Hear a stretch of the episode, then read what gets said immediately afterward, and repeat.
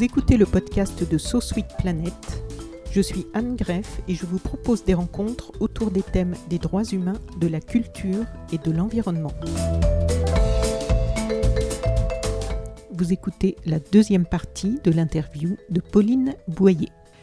Tout au long du livre, en fait, on voit vraiment l'importance de l'anticipation et d'une vision à long terme. Par exemple, page 145, je cite, Là où la lutte violente forme des combattants au maniement des armes avec une logique court-termiste d'élimination des problèmes, la lutte non violente fait émerger des citoyens alors, vous, vous, appliquez l'écriture inclusive, hein, mais quand on lit, c'est pas facile. À, oralement, ça pose problème l'écriture inclusive. Donc, bon, je mets euh, au masculin. La lutte non violente fait émerger des citoyens en mesure de s'opposer à des adversaires, tout en préfigurant la société qu'ils et elles veulent faire émerger pour être prêts lorsque l'occasion du changement radical se présente. Et page 147, dans la même lignée. En connectant nos luttes au quotidien des plus précaires, nous ouvrons de nouvelles perspectives pour construire un chemin adapté aux enjeux actuels, tout en anticipant sur l'avenir. L'anticipation et une vision claire de ce que l'on souhaite établir, ça c'est toujours très important. Hein. Ça revient tout le long du livre. Alors, c'est très important de savoir où on va, le monde dans, lequel on, on, veut vivre. Voilà. Mais ça permet aussi d'avoir une base pour, pour agir en tenant compte du réel. Parce que c'est ça, la non-violence, c'est pas vraiment quelque chose d'utopique, c'est quelque chose qui se frotte à la dureté de la réalité. Parce que c'est quand on rentre en action qu'on revoit ces théories en général. Eh oui. Parce que la théorie, oui. et la pratique sont deux choses différentes. Et c'est ça qui est très intéressant, parce qu'on est toujours dans une forme d'expérimentation et surtout dans une nécessité absolue d'adaptation à la réalité. Oui, il y a une optimisation, on sent des, des, des, process, des luttes en permanence. C'est ça, et aussi une nécessité de réagir à l'actualité. Parce que quand on, on a pour objectif euh, que, voilà, que, le, que le pipeline e ne voit, ne voit pas le jour, eh bien, on a besoin d'être à l'affût pour euh, voir, OK, quelles sont aujourd'hui là euh, les opportunités qu'on a euh, pour, pour faire en sorte qu'il y ait de plus en plus de personnes qui soient contre ce, projet. Qui comprennent les enjeux. C'est ça. Et donc, c'est aussi de, réagir à l'actualité. Voilà, il y a l'AG Total, donc on va remettre un ultimatum à, Total pour que ses actionnaires s'engagent à sortir de ce projet, etc. donc, voilà, il y a des nécessités de, réaction, de penser la lutte, et en même temps une, part de, comment, de spontanéité. Et là, notamment dans, des luttes comme ça, c'est important. Mais juste, il ne faut pas croire que les luttes sont, magiques, apparaissent de manière magique et, restent dans le temps de, manière magique. Ça, ça, ça c'est pas possible. Donc derrière, euh, derrière Extinction Rebellion, derrière Alternativa, NVCOP 21, derrière Dernière Rénovation, il y a des objectifs clairement identifiés, une organisation qui sait comment elle fonctionne mm. et qui avance. Alors, il y en a beaucoup plus, hein, j'en cite juste quelques-uns. Oui, oui. Voilà. Mais, euh, c'est très, très structuré. Quoi. En amont, c'est beaucoup, beaucoup, beaucoup de travail pour arriver à un moment où il se passe quelque chose. Exactement. Les actions sont la face émergée de l'iceberg et derrière, il y a énormément de travail et aussi une théorie du changement qu'on a. On n'a pas tous la même. Oui, ça ressort aussi. Dans tous les mouvements n'ont pas la même, mais c'est pas grave en fait. L'objectif, c'est de savoir ce qu'on veut. Par exemple, L214, qui euh, est une organisation donc de personnes qui sont véganes et qui luttent contre la maltraitance des animaux. Oui, j'ai fait, je leur ai consacré un podcast aussi. c'est magnifique. Et, donc, ça se recoupe avec tout ce qu'on est en train de discuter, hein, exactement. y compris sur l'Amazonie et tout ça. Ils hein. appliquent complètement les stratégies de lutte non violente et ils ont un but, c'est ça, c'est arrêter la maltraitance d'animaux. Et donc, c'est, euh, voilà, dernière rénovation qui s'est lancée oui. a un but. C'est euh, là, mobiliser le plus de personnes possible pour qu'elles passent à la désobéissance civile, pour faire pression sur le gouvernement, pour qu'il y ait un, grand plan de rénovation qui soit mis en place très rapidement. Par rapport au climat? Par rapport au climat, parce que c'est euh, une des mesures qui permettrait de, de réduire de manière significative les émissions de gaz à effet de serre, en isolant les logements. Oui. Et, donc en, et en même temps en améliorant le, le, confort de vie des gens, enfin en donnant un confort de vie aux 12 millions de personnes qui vivent aujourd'hui en France en état de précarité énergétique. Donc eux, leur axe, c'est ça Eux, leur axe, c'est ça. D'accord. Mais euh, derrière ça, il y a le fait de d'avoir une, enfin, c'est la nécessité d'avoir des, des, jeunes et, euh, enfin, pas que des jeunes d'ailleurs, mm. d'avoir des gens qui passent à la désobéissance civile, parce que le, les décisions politiques sont beaucoup trop lentes aujourd'hui pour oui. pour une transformation euh, pour la transformation qui est nécessaire. Qui nous permettent de nous en sortir. Voilà, c'est ça. Et donc, Alternativa, NVCOP 21 oui. ont aussi ces, objectifs-là, de faire passer euh, le, plus, le plus rapidement possible à l'action euh, pour, euh, pour créer un, mouvement massif. Et en même temps, il y a aussi énormément de, batailles qui sont menées sur des choses particulières, par exemple sur la taxonomie européenne, ah oui. qui est voilà, ce nom un peu barbare, mais qui est une liste d'énergie classée verte et donc nécessaire à la transition énergétique en Europe. Mmh. Et là, en fait, euh, il y, a, les lobbies donc, qui se sont mobilisés, le lobby du nucléaire et du gaz fossile qui se sont mobilisés pour faire inclure dans cette liste d'énergie verte ou qui permettent la transition, euh, donc le nucléaire et le gaz fossile qui sont euh, l'un, voilà, une fausse solution, enfin une solution qui engendre un danger pour, pour l'environnement et la population, qui est le nucléaire, et qui génère des déchets qu'on ne sait pas gérer, et le gaz fossile, qui est un puissant gaz oui. à effet de serre. Donc, et, en fait, ce qui est intéressant, c'est de, dire que c'est pas juste pour avoir euh, la belle étiquette euh, énergie verte, c'est qu'en étant dans cette taxonomie, en ayant l'étiquette euh, verte, ça leur permet d'avoir des, subventions.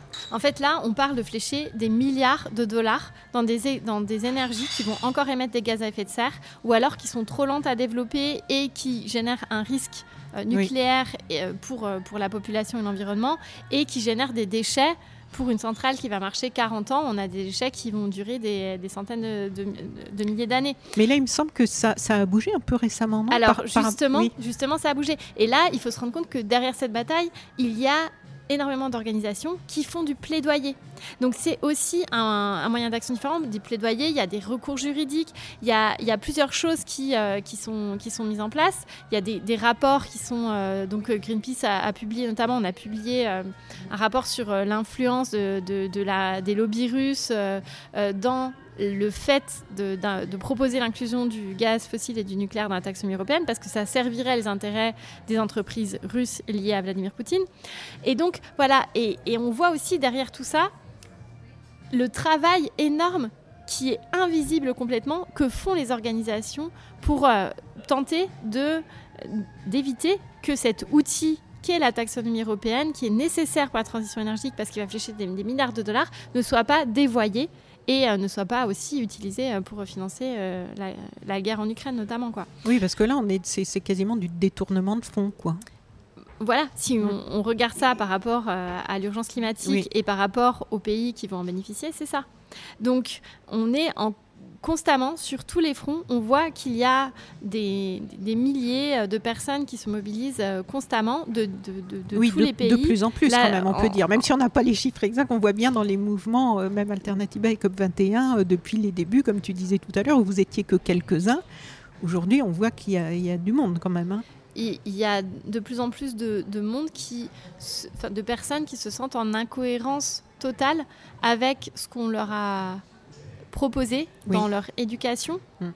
dans leurs, les écoles qu'ils ont, qu'ils, ont faites. Donc on voit le, la, déclaration hein. des, étudiants d'AgroParisTech. Mais moi, quand j'ai vu ça, j'avais envie de pleurer tellement j'étais heureuse. C'était jubilatoire. Hein. Enfin, quand on a un peu conscience de l'urgence et, effectivement de la réalité de ce qu'ils disaient, euh, on se dit, bah, enfin, il faut, que les choses soient dites. quoi. Il faut que les choses soient dites et c'est, en fait, nous refusons de participer à ça. Et nous allons non seulement construire, alors il disait, bon, voilà, moi je vais dans la Drôme, euh, moi je vais, je vais à Bure euh, résister contre euh, le projet de, stockage des déchets nucléaires en, en, couche ultra profonde. ils ont tous, enfin ils avaient un engagement à la fois personnel de, de mettre en accord une vie, leur vie avec, avec ce qu'ils ce qui voient qui est nécessaire pour, pour avoir un mode de vie beaucoup plus sobre et en même temps d'engagement dans les, les luttes qui font changer le, le système. Oui. Et, qui empêchent qui les projets qui aujourd'hui sont vus par beaucoup de personnes comme euh, qui sont considérés illégitimes et absurdes, comme tout projet de, de, construction d'infrastructures euh, d'énergie fossile, d'infrastructures aéroportuaires oui, et, de, de et- et toute la parfois routières aussi, de toute la oui. bétonisation, de l'artificialisation des terres. Donc c'est aussi partout, il y a des gens qui bataillent contre ça. Et, euh, plus on sera efficace dans nos manières d'agir et plus on va avoir des résultats et plus ça motive aussi les gens et c'est et Ogari Tunan que je, je cite Oui, que, que nous citons dans le une femme dans- libanaise à plusieurs reprises. à plusieurs reprises moi qui m'a vraiment euh, j'avais écouté un, un podcast d'elle euh, de- Oui, j'ai noté, je vais, la- je vais l'écouter, je pense. dans la parce que force tu la mets beaucoup de références. Vous mettez beaucoup de références, c'est ça qui est super aussi. Oui. Oui, parce que c'est c'est aussi pour donner, voilà, on peut aller beaucoup plus loin que le livre si on a envie. Et enfin, moi, je suis vraiment passionnée par, euh, par ces, par ces sujets-là.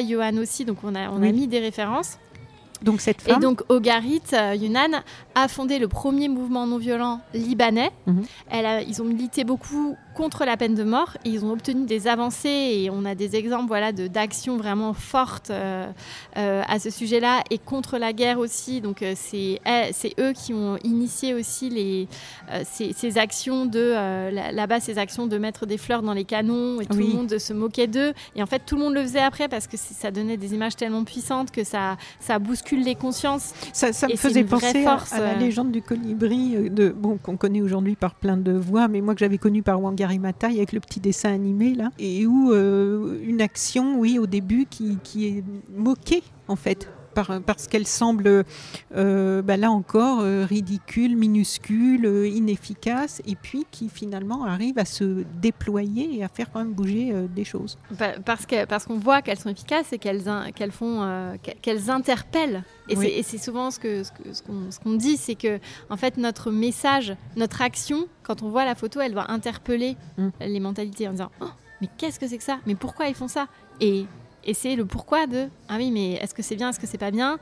C'est euh, et est-ce que c'est légitime pas légitime? Eh oui. qui est dans la légalité dans cette action? Mhm. et c'est ça qui est intéressant c'est que euh, ça et ça on l'a on l'a retrouvé notamment dans les décrocheurs de portraits nous euh, nos avocats qui Oui. nous ont qui nous ont euh, Puisque pas tu as fait euh, partie des décrocheurs de portraits qui ont été euh, mal, maltraités, malmenés. euh, j'ai suivi, j'ai signé les pétitions. Mais c'est impressionnant comme euh, être, euh, être mis en procès parce qu'on a participé euh, notamment bah, à ces actions de décrochage de portrait euh, du, président de la président. République pour dénoncer son, pour laisser un mur aussi vite que, son, que sa politique sociale et climatique. Oui, donc dans les mairies. hein. Dans les mairies, donc euh, on est euh, plus de 80 à avoir été en procès, on a été en garde à vue et on est condamné. Donc la plupart de nous sommes condamnés pour vol en réunion et donc on a, on a été condamnés plusieurs fois. On a eu quelques relax aussi qui ont été des victoires, euh, dont une victoire politique énorme pour relax pour état de nécessité. Mhm. Mais vraiment, il faut se rendre compte de... Donc condamné, c'est une, euh, une, c'est une amende? Alors c'est une amende et puis c'est un casier aussi parce qu'on est qu'on a quand même condamné pour vol en réunion. Donc on a un casier judiciaire et on est euh, donc souvent des amendes avec sursis ou des amendes de 200 euros. Enfin nous- moi c'est 500 euros avec sursis. Moi et mes camarades de, enfin mes, mes, mes- Ceux qui étaient avec toi à ce les, moment-là. voilà, oui. les activistes qui étaient avec moi euh, dans ce procès et, et moi on a, avons été condamnés à 500 euros d'amende avec sursis. Mais, mais ce qui est très intéressant, c'est de voir la, le, le soutien massif qu'on a eu, chacun et chacune d'entre nous, par euh, des, des amis qui ne sont pas forcément militants, Oui. par nos familles, Oui. Par des personnalités par aussi. des personnalités Oui. et par les avocats et les avocates qui souvent nous ont défendus pour euh, rien ou pour une bouchée de pain oui. parce qu'en fait ils avaient déjà vu l'histoire dans les journaux et qui s'étaient indignés que des, des personnes puissent euh, être euh, euh, jugées pour vol en réunion alors, pour avoir fait ce, ce type d'action qui est une action qui relève nous on a plaidé beaucoup l'état de nécessité mais aussi de la liberté d'expression Oui. et donc voilà ça c'est la, la- la force des actions et donc Ogari Tunan ce qu'elle ce qu'elle explique c'est qu'on a une, un- aussi un devoir d'agir de manière professionnelle, d'être des, des militants, mais d'agir euh, Oui. professionnel dans le sens d'être organisé. Ah oui, de- ben, je l'ai noté cette phrase d'ailleurs. Il faut être professionnel dans les actions non violentes. Dans le changement politique, on n'a pas le droit de rester amateur. Exactement. C'est en fait la tâche est tellement grande que on a besoin de se former pour être le- les plus efficaces euh, possibles Eh oui. et surtout de de- d'être formé à, à cet outil donc elle défend beaucoup qui est la non-violence parce que euh, c'est pas juste de manière euh, comment euh, efficace, hein, parce qu'on a beaucoup, beaucoup ce mot efficace aussi dans nos vies, hein. c'est aussi le fait que ça, ça, nous fait changer notre façon de penser le monde et que quand on est dans un système qu'on veut changer, mhm. si on réfléchit avec les mêmes schémas de pensée, on ne peut pas trouver la solution. Oui, et donc c'est euh, aussi cette proposition de culture de la non-violence qui nous fait repenser notre manière d'interagir, de militer. C'est ça qui est aussi très subversif, de militer et aussi de repenser notre place dans l'écosystème. Quelle est notre place dans, parmi tous les êtres vivants qui ne sont pas forcément humains voilà. Et, c'est là où ça rejoint euh, un peu euh, toutes les luttes actuelles parce que c'est la racine de quasiment tous les problèmes. Quoi. Ce manque de respect du vivant, que ce soit du vivant des humains quand on est dans les problèmes de discrimination, de domination, de, et, de, du, vivant, de, de, de, la faune, de la flore, de la, de la biodiversité. On voit bien que c'est le problème fondamental aujourd'hui. En fait, en détruisant la biodiversité, en détruisant le vivant, on détruit l'être humain. Voilà. Et on va être les premiers à trinquer parce qu'il y, a des animaux qui vont réussir à s'adapter, à s'en sortir, d'autres pas.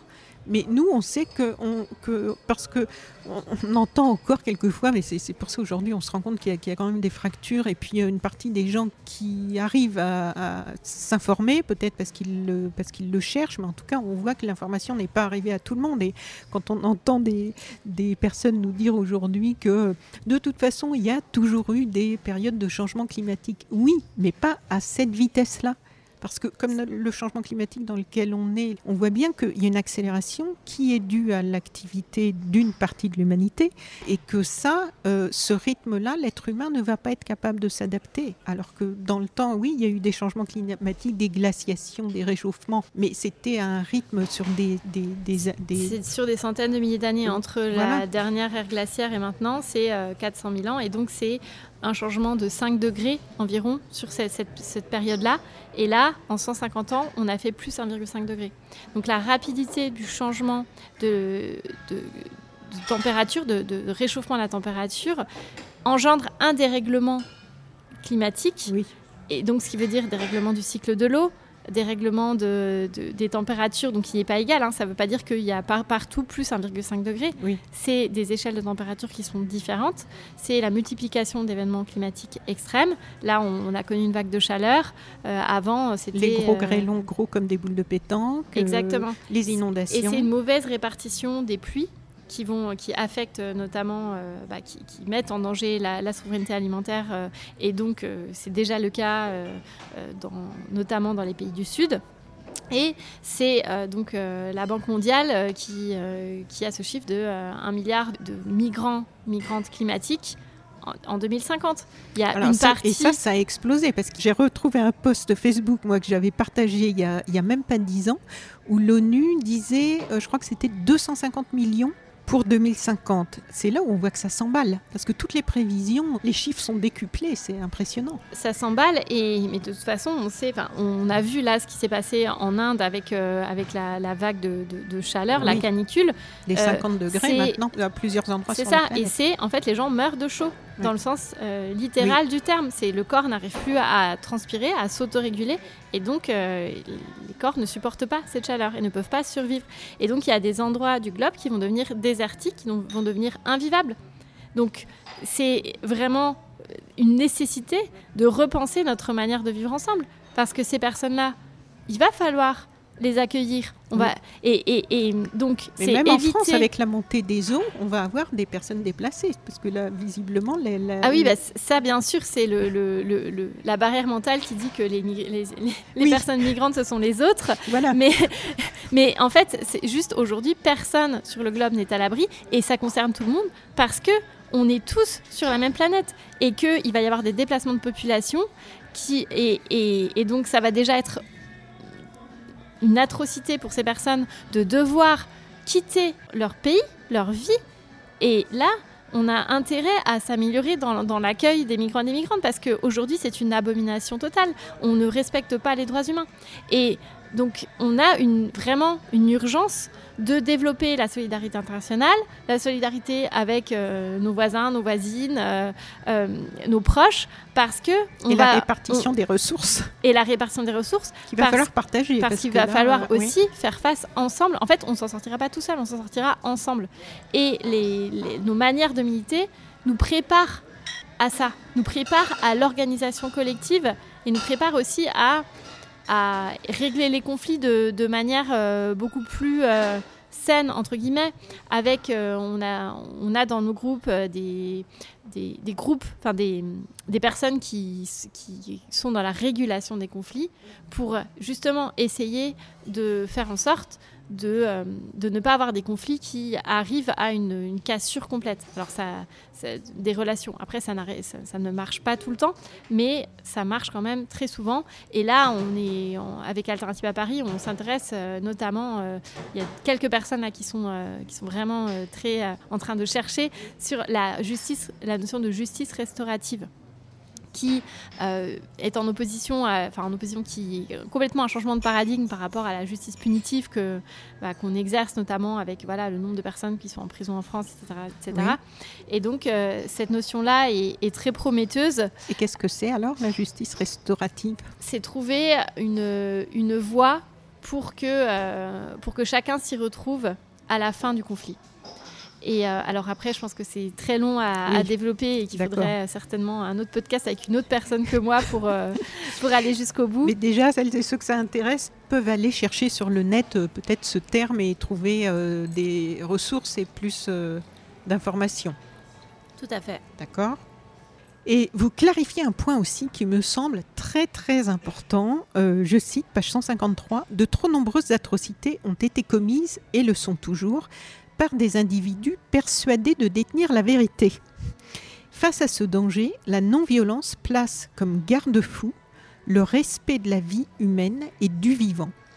Et oui, la notion de subjectivité, c'est quand même super important d'en parler parce que euh, les terroristes aussi euh, pensent défendre une cause qu'ils estiment juste, dont ils sont profondément convaincus. Donc, après, il y a quand même euh, tout un tas de, personnes dans le monde qui défendent des choses, et surtout aujourd'hui avec le règne du complotisme, des fake news, de tout un tas de mouvements qui se sont professionnalisés dans le fait de disséminer des fausses informations. Donc on se retrouve avec tout un tas de gens qui ont l'impression de détenir euh, une vérité, la vérité pour eux. Et donc ça, je trouve ça intéressant que si tu veux bien nous dire quelques mots de vous, comment vous abordez ça par rapport à ce respect encore du vivant d'ailleurs. Oui, c'est ça, c'est plus cette notion de, de, garde-fou, d'humilité aussi, de se dire qu'on n'a pas euh, la solution. Euh, et, et, et, aussi, si, si, on prend par exemple le dérèglement climatique, là, ce qui est en cause, ce sont nos modes de vie. Oui. Et c'est le fait qu'aujourd'hui, on ne puisse pas changer de mode de vie euh, très facilement parce qu'on est bloqué dans le système. Mais nous, on ne pense pas, par exemple, que la solution, c'est une dictature verte. Donc, on veut aborder le changement en utilisant la démocratie. Et donc, c'est pour ça qu'on a besoin de mobiliser le maximum de, de personnes avec nous et qu'on est dans cette dynamique de lutte non violente en massifiant, enfin avec un objectif de massification et de, euh, de passage à l'action sur euh, voilà, des, des, cibles précises, etc., pour faire avancer les mentalités. Et oui, parce que pour qu'il y ait massification, il faut qu'il y ait de plus en plus de gens conscients. C'est ça. Il y ait de plus en plus de gens qui s'engagent et qui bougent. C'est ça. Et, euh, et donc, nous faisons des actions et l'opinion publique, la fameuse, qui, voilà, ce sont les, les, les personnes extérieures qui vont juger de notre action ça fait appel aux valeurs des personnes. Et donc, ces personnes qui vont se retrouver dans les valeurs que nous, on propose via nos actions, elles vont bah, potentiellement bouger, nous rejoindre, etc., etc. Mais le fait de ne pas dire on a la vérité, on a la solution, c'est pour, nous, c'est une nécessité. C'est une nécessité parce que on veut pas construire un monde où les gens suivent un gourou, mais on veut des, personnes qui euh, sont libres, qui pensent euh, par elles-mêmes et qui ont une capacité d'analyse critique pour utiliser au mieux l'intelligence collective et euh, faire émerger un monde qui est, euh, qui est désirable. et, qui sera déjà vivable. Et, qui sera déjà vivable. Donc c'est euh, euh, important d'avoir ce, ce, recul et, et la non-violence, c'est aussi basé sur... Gandhi disait le, donc le satyagraha, c'est la, la, recherche de, de, de, la vérité. Il y a une certaine un peu aussi franchise. Enfin, on ment pas, par exemple, la transparence, que, ce soit voilà, une honnêteté intellectuelle. On, on, on, ne diffuse pas de fausses informations. On, partage les faits et on alors on a des stratégies, c'est sûr, on est, on est aussi des stratèges, mais on ne, on ne, ment pas. Oui, il n'y a pas de dissimulation. Il n'y a pas de, dissimulation, voilà. Et ça, c'est important parce que on est dans un monde qui est complètement en perte de repères. C'est très compliqué aujourd'hui de, se construire. Et donc, cette, euh, la non-violence, c'est vraiment un chemin. C'est une boussole, mais ça ne va pas nous dire exactement où est-ce qu'il faut marcher. Et ça, c'est à nous de le trouver collectivement. Et c'est ça tout l'intérêt pour moi de, cette approche. Oui. Et ça, c'est un travail concret hein, dans toutes vos réunions. C'est ça aussi que je trouve euh, intéressant, c'est que c'est une perpétuelle remise en question. Il y a, toujours des, bilans par rapport aux actions qui ont été faites, et puis euh, comment améliorer, tout ça. Et alors, on associe souvent, à tort donc, non-violence et passivité, mais vous dites et ça, je, trouve ça très très intéressant parce que c'est aussi euh, quelque chose auquel j'adhère euh, vraiment, cette idée-là. Vous dites que la non-violence est le contraire de la passivité. Je cite, La capacité de résignation des humains est bien plus grande que leur capacité de révolte. Pourtant, la passivité face au bafouement des droits humains, par coopération consciente ou inconsciente, rend complice c'est quand même euh, c'est une notion grave. C'est philosophique en fait comme question. c'est philosophique. La non-violence amène aussi à la philosophie, c'est ah oui, clairement, c'est hein. évident. Oui. Et c'est aussi une manière d'aider à penser la vie, oui. Hein, de, de, réfléchir à, la non-violence. Il y a une citation qui est euh, si, euh, si je ne bouge pas, je ne peux pas sentir mes chaînes. Mmh. Et c'est ça. Donc, c'est pour ça qu'il y a le, le, mot inconscient qui est important, parce qu'il ne s'agit pas de culpabiliser les gens. C'est un appel à se dire, en fait, on peut vivre dans un monde meilleur, et tout le monde, absolument tout le monde, peut faire quelque chose pour faire changer les choses, mm. à son échelle, dans ses capacités. Mais ce qui est le plus facile, c'est de... Euh, enfin, ce qui est le plus facile. Une voix qui, en tout cas, et la mienne, c'est c'est le, travail au sein du collectif. Parce qu'il permet de, euh, de décupler les forces, de décupler nos forces. La puissance d'une seule personne, elle est démultipliée en fait. Euh. Mm. Et sortir de la violence. Euh, alors c'est là, là, on n'est pas dans l'action non violente, mais les, donc, énormément de femmes subissent des violences quotidiennes. Hein. Il y a encore des féminicides en France euh, et il y a un décompte qui est fait notamment par, par nous toutes. Et, le mouvement Nous Toutes. Hein. Le, mouvement Nous Toutes. Et le, les, les, femmes, enfin, on a beaucoup plus de chances de s'en sortir quand on trouve une association, quand on trouve d'autres femmes qui vont nous aider à sortir de, de, ce, de, ce, de ce, système de violence. Euh, que euh, si on est seul. C'est très difficile de sortir euh, de la violence quand, on est seul. Et donc le mouvement Nous Toutes milite justement pour qu'un milliard d'euros soit débloqué au niveau du gouvernement pour faire des, donner des formations à différentes, dans différentes institutions, faire des programmes de sensibilisation sur, pour arrêter la violence faite aux femmes, pour arrêter de déconsidérer les femmes, pour, pour faire tomber les systèmes de, domination patriarcaux et accueillir les femmes, que ce soit dans, quand elles portent plainte, que ce soit euh, d'avoir des logements qui soient disponibles, parce que quand on part de chez soi, il faut avoir un endroit où habiter. On, partir pour aller dans la rue, mais c'est une folie.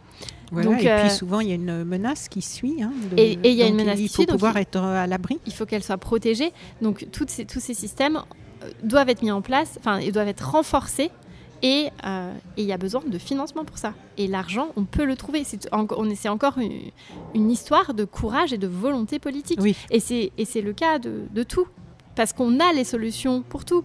On a les solutions contre le dérèglement climatique. On sait exactement ce qu'il faut faire demain si on veut changer complètement euh, nos, manières de vivre et donner les moyens à toute la population d'utiliser moins sa voiture, de, euh, de, vivre en, en, émettant beaucoup moins de gaz à effet de serre. Oui. Ça, c'est une question de volonté politique. Et c'est pour ça que on a besoin, enfin que plus plus le nombre de personnes qui vont s'engager, passer à l'action et dire non, on refuse de continuer à faire ça parce qu'en fait c'est pas possible et c'est pas viable, plus ce nombre sera grand et plus le changement arrivera vite. Parce que ce changement il arrivera. Mais il arrivera peut-être trop tard. C'était justement la, la, phrase que j'avais notée juste après. Vous écrivez qu'une des facettes qui caractérise la non-violence est d'apprendre à dire non, non aux injustices, non aux discriminations, non à la destruction de la planète. Apprendre à dire non, ça semble simple, mais ça peut être le chemin de toute une vie aussi. Hein. Exactement, ça peut être le chemin de toute une vie. Et en tout cas, dans mon expérience personnelle, oui. j'ai vraiment renforcé ma capacité à dire non grâce à la pratique de la non-violence. et, et, surtout, ça m'a permis de me rendre compte de violences que je ne voyais pas ou que je ne voyais pas peut-être consciemment de les identifier. Ou, inconsciemment voilà, de, les identifier et, et, de pouvoir aussi me révolter et de aussi même individuellement d'être capable d'agir quand on voit une violence dans la rue alors qu'avant je l'aurais pas fait. Et, et, eh ça c'est euh, ce sont des changements, des déclics euh, aussi euh, réguliers qui s'opèrent, euh, notamment quand on, prend cette bifurcation-là. Oui. Et c'est vrai que dire non, c'est parce que quelquefois, on peut comprendre que on ait peur d'intervenir si on voit quelqu'un se faire agresser ou que les gens puissent avoir peur de prendre un coup euh, si l'agresseur est armé avec une arme blanche ou je sais pas. Mais pas toujours des situations aussi extrêmes parce que sur les discriminations, sur le racisme, euh, qui n'a pas vu euh, n'a pas assisté? Enfin, moi, je, quand j'ai travaillé à une époque en intérim dans beaucoup d'entreprises, c'est quand même quasiment quotidien. On peut, on peut, si on ouvre les yeux, les oreilles, euh, franchement, euh, à, une table de cantine, dans un bureau, dans un service, c'est bien rare, même sur une, mission d'intérim de, deux ou trois semaines, de ne pas voir. Et là, il euh, faut quand même se poser la question est-ce qu'on laisse faire ou est-ce qu'on est qu'on se manifeste Ou est-ce qu'on manifeste le fait qu'on est en désaccord avec ce qu'on a sous les yeux, avec ce qui est en train de se passer? C'est sûr que ça demande du courage, c'est sûr que c'est pas toujours facile parce qu'on peut avoir peur pour son propre euh, emploi, pour tout ça. Il y a tout un tas de choses. Euh, c'est pas l'idée de dire que c'est facile, mais je pense que si chacun exploitait quand même sa marge de manœuvre euh, qui ne nous met pas forcément tellement en danger et, et, disent non à chaque fois que, que, c'est nécessaire, ben, ça pourrait faire quand même déjà beaucoup progresser les choses. Bah après, c'est aussi surtout, et notamment dans les entreprises, le rôle des syndicats. Oui. Les, syndicats ont un énorme rôle à jouer aussi dans la prévention de ces discriminations et de ces violences quotidiennes. On, peut prendre euh, l'exemple des, des, femmes de l'hôtel des Batignolles, ces femmes de ah, ménage qui bah ont fait grève pendant plus d'un an pour euh, obtenir euh, gain de cause, donc une revalorisation de leur salaire, et qui n'ont rien lâché pendant un an. Mais ces femmes, elles sont, extraordinaires. Et donc, euh, d'ailleurs, Rachel Keke, qui vient, vient d'être élue, donc était candidat de la NUPS et vient d'être élue au gouvernement. Et donc, non seulement, en fait, elles se sont mises en, tout, ensemble et elles ont, euh, elles ont tenu, mais en plus, ça illustre une autre partie d'un de, de, des, des, arguments qu'on développe sur, euh, sur la non-violence, c'est que la lutte mène toujours plus loin que, que l'obtention de, ce qu'on, de notre première revendication. Oui. Et donc cette femme de, de, ménage devient députée. Oui. Et en fait, il y a une émancipation qu'on trouve dans la lutte qui est, est, un, une reprise de pouvoir de, de, sa vie propre, mais aussi euh, pour, pour la, communauté, pour la société, qui est absolument incroyable. Ça, c'est une phrase que j'avais aussi notée, tu vois, page 149.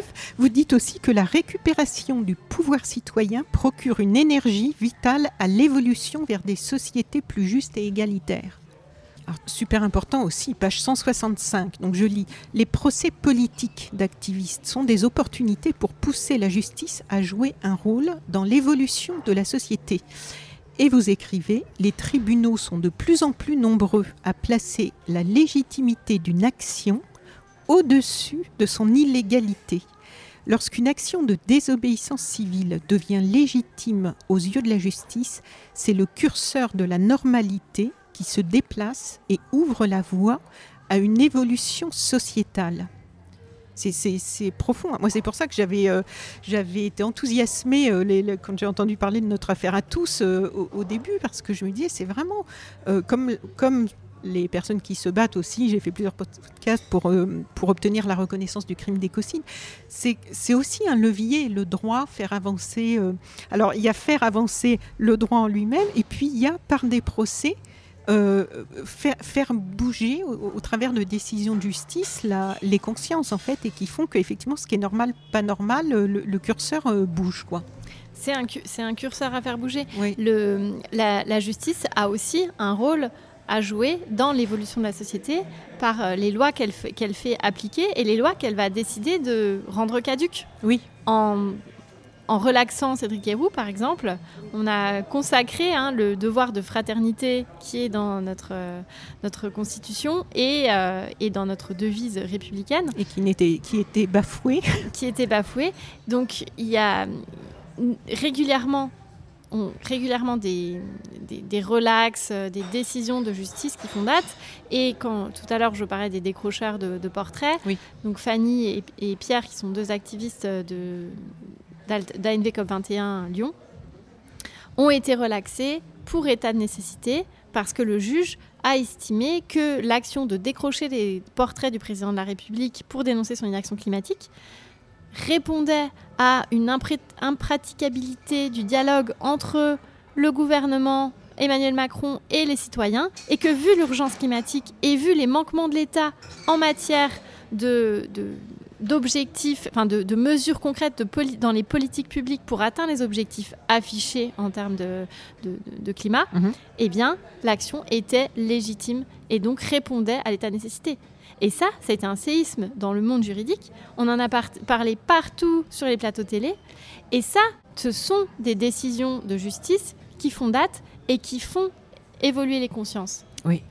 Donc on ne fait pas bouger la loi en elle-même, mais par contre, on, déplace des, choses dans les mentalités, dans, euh, dans ce qui est acceptable, dans ce qui n'est pas acceptable. Et ça va de pair avec la décision de l'affaire du siècle. Et, euh, de, de plus en plus de, personnes se rendent compte de, l'inaction du gouvernement en termes de, de climat et bah, de, justice sociale également. Et ça, c'est aussi euh, grâce, euh, grâce aux activistes euh, qui, qui mènent des actions ou qui font des recours, des recours juridiques. Eh oui. Et vous développez aussi beaucoup le respect de l'adversaire, ce qui n'est pas très courant hein, par les temps qui courent. on est plutôt dans les, dans les grosses confrontations bien frontales, que ce soit dans le monde réel ou sur les réseaux sociaux. Alors du coup, on en est étonné de lire ça. Et pourquoi c'est important?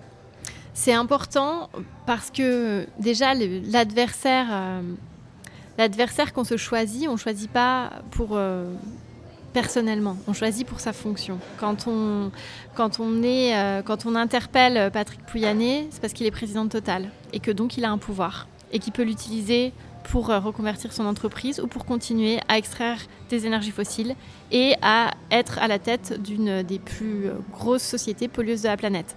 Ça, il peut le décider en tant qu'individu.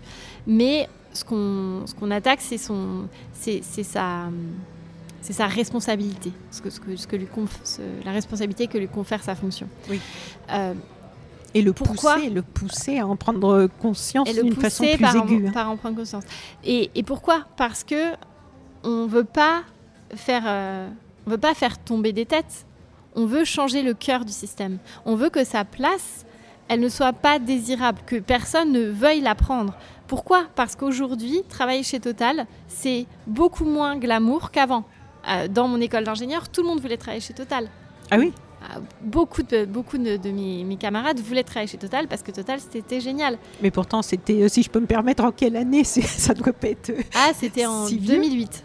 Ah oui? Ah, les choses changent, changent assez vite. Oui. Bah et maintenant, Total a du mal à recruter. Donc, on voit vraiment l'intérêt de euh, d'attaquer le, le, système en lui-même plutôt que euh, d'attaquer les personnes. Après, on peut interpeller personnellement, mais euh, avec le respect pourquoi le respect? Parce que c'est aussi un moyen d'arrêter d'alimenter la violence qui existe dans notre société. C'est ne pas créer de désir de revanche, de haine, etc. Et c'est rendre le dialogue possible. entre les, personnes. Parce que quand on est dans, une interpellation violente, on génère une réaction épidermique ou eh instinctive qui va être euh, potentiellement euh, violente euh, oui. très souvent. Et en tout cas, ça ne donne pas envie de discuter. Or, le dialogue est aussi important parce que donc une des forces de la non-violence, c'est la, force de persuasion qui est associée à la force de contrainte donc c'est pour ça qu'on crée des rapports de force dans nos luttes pour que notre, euh, notre adversaire ait plus intérêt à accéder à nos demandes qu'à continuer. Euh, la Société, Générale, par exemple, il y a une campagne qui avait été menée par les, les, Amis de la Terre et, et BC pour les, faire sortir d'un projet de, de, financement d'une mine, de, mine de charbon en Australie. Et en fait, à force de faire des actions, à force de multiplier euh, la diversité des modes d'action, la Société Générale est sortie du projet alors qu'elle perdait énormément d'argent. Parce qu'on est arrivé à un moment où elle a tellement à perdre avec son image. C'est ça, en termes d'image, oui. Qu'elle n'a pas le choix. Mm. Et en même temps, le projet était devenu tellement impopulaire parmi les salariés qu'il y avait des salariés qui, ne voulaient, qui avaient pris position aussi à l'intérieur de la banque. Et le directeur d'une agence euh, dans, dans, lequel, dans laquelle les actions ont été faites par les activistes, lui non plus, il ne voulait plus le projet.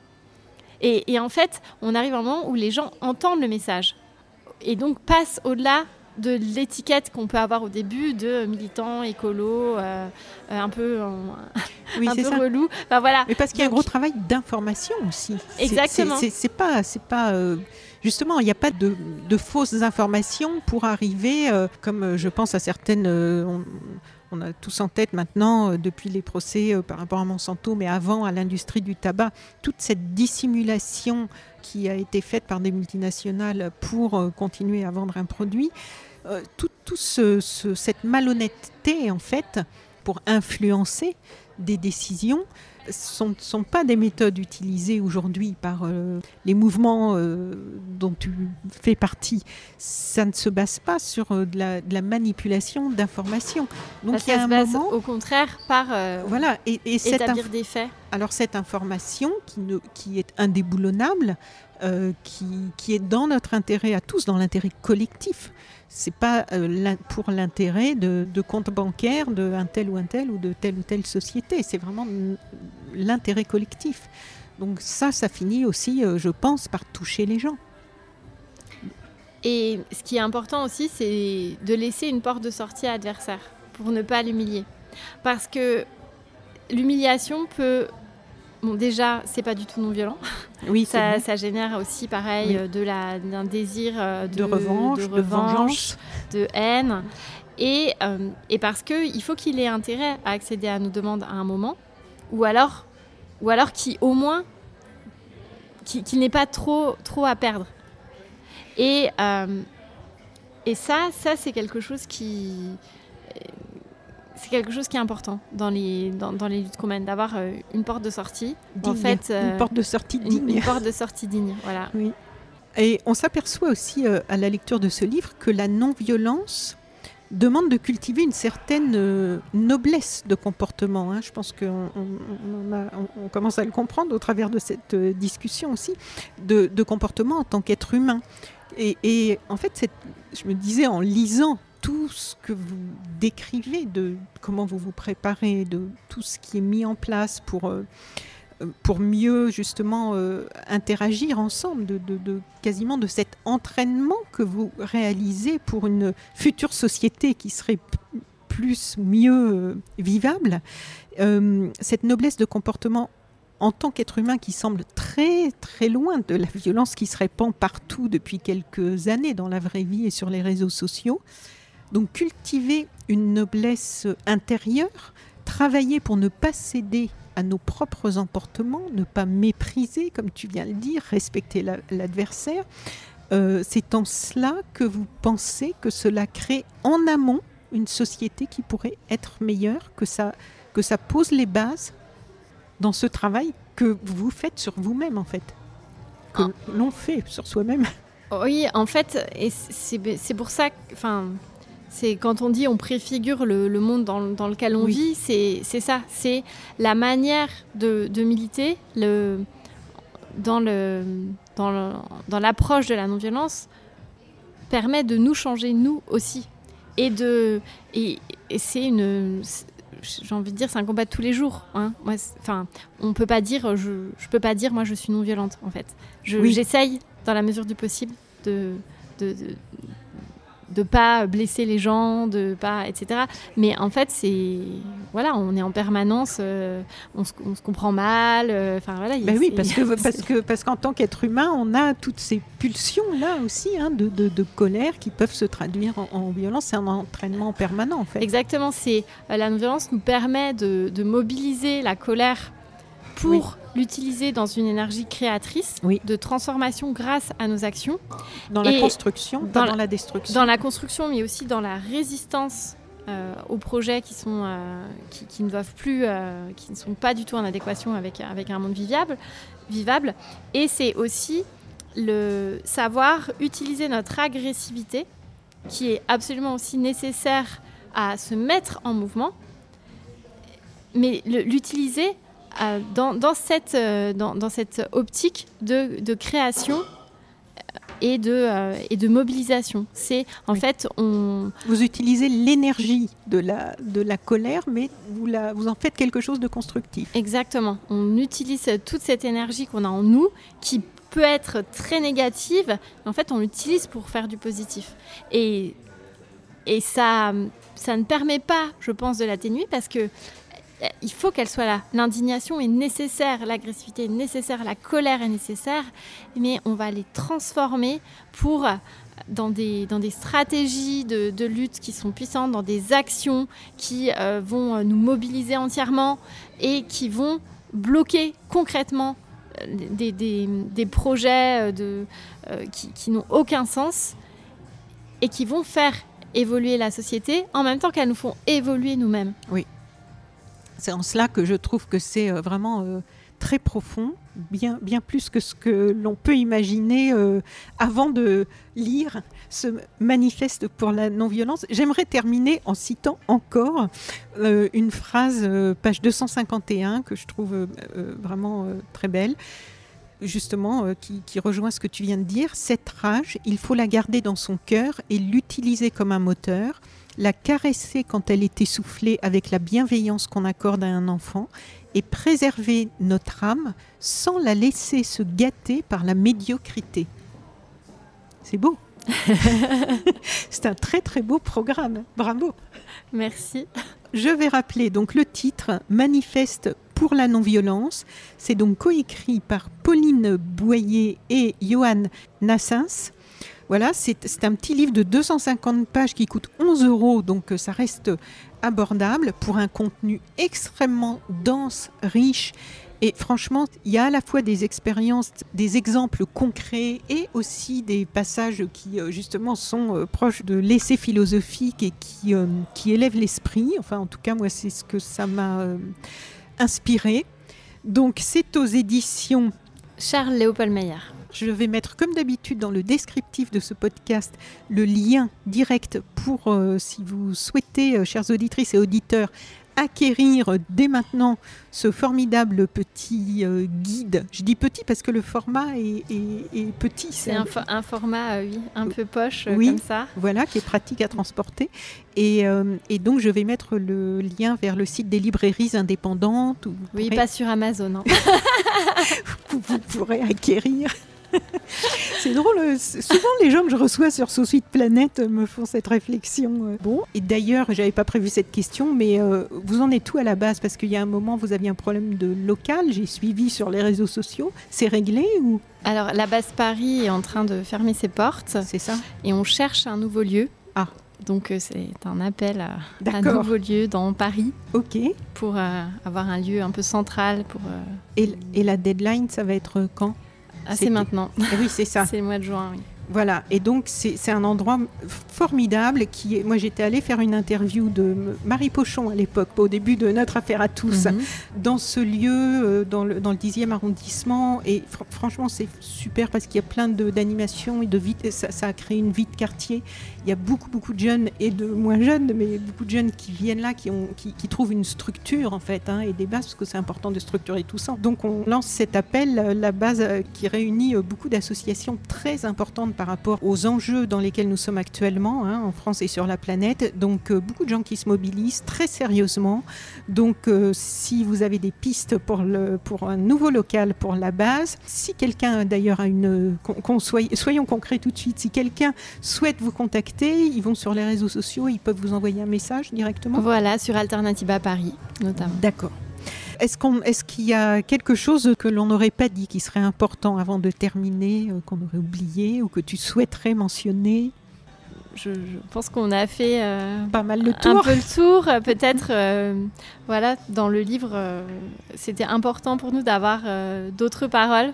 Et donc, c'est aussi une rencontre avec, avec différents militants et militantes qui, qui luttent en Afrique, en Colombie, en, au Liban et euh, dans plein d'autres endroits du monde. Voilà, en tout cas c'est réjouissant et c'est puissant et à une époque où on se sent un peu euh, décontenancé, euh, désabusé, quelquefois découragé, et on se demande quelle voie emprunter pour réussir à faire bouger les choses, c'est vraiment enthousiasmant. Donc un grand bravo Merci. Et puis surtout un grand merci, Pauline, parce que on a fait une longue interview. on est en fin de journée, donc euh, c'est quand même beaucoup. Ça demande beaucoup d'attention et de concentration, même si toi c'est des sujets que tu maîtrises bien puisque tu es dedans tous les jours. Mais bon, quand même, c'est du temps. Donc un grand merci un grand bravo. C'est toujours réjouissant de, discuter avec toi et de t'écouter, puisque j'ai été écoutée aussi à plusieurs reprises dans, plusieurs endroits et euh, c'est toujours enthousiasmant. Donc euh, vraiment, félicitations et merci. Merci beaucoup pour l'invitation. Voilà, bah, écoute, j'espère à une prochaine. Je te souhaite une bonne continuation et puis euh, tout le meilleur. Merci, toi aussi. Merci à toi aussi. Merci à vous tous pour ce que vous faites. Au revoir. Au revoir. Chères auditrices, chers auditeurs de Sweet Planet, si cette interview vous a plu, vous pouvez maintenant soutenir mon travail sur Patreon. Je vous rappelle que je réalise seul tous les contenus des podcasts et du site internet sosweetplanet.com et je suis indépendante. Vous pouvez donc soutenir mon travail sur Patreon par une contribution ponctuelle ou à partir de 3 euros par mois. Vous trouverez le lien vers mon Patreon dans le texte de cet épisode vous pouvez cliquer sur le lien, vous accéderez à la page du Patreon de Sous Planète sur laquelle je vous explique pourquoi j'ai besoin de votre soutien et vous pourrez voir un petit peu comment ça se passe, donc n'hésitez pas, à tout de suite.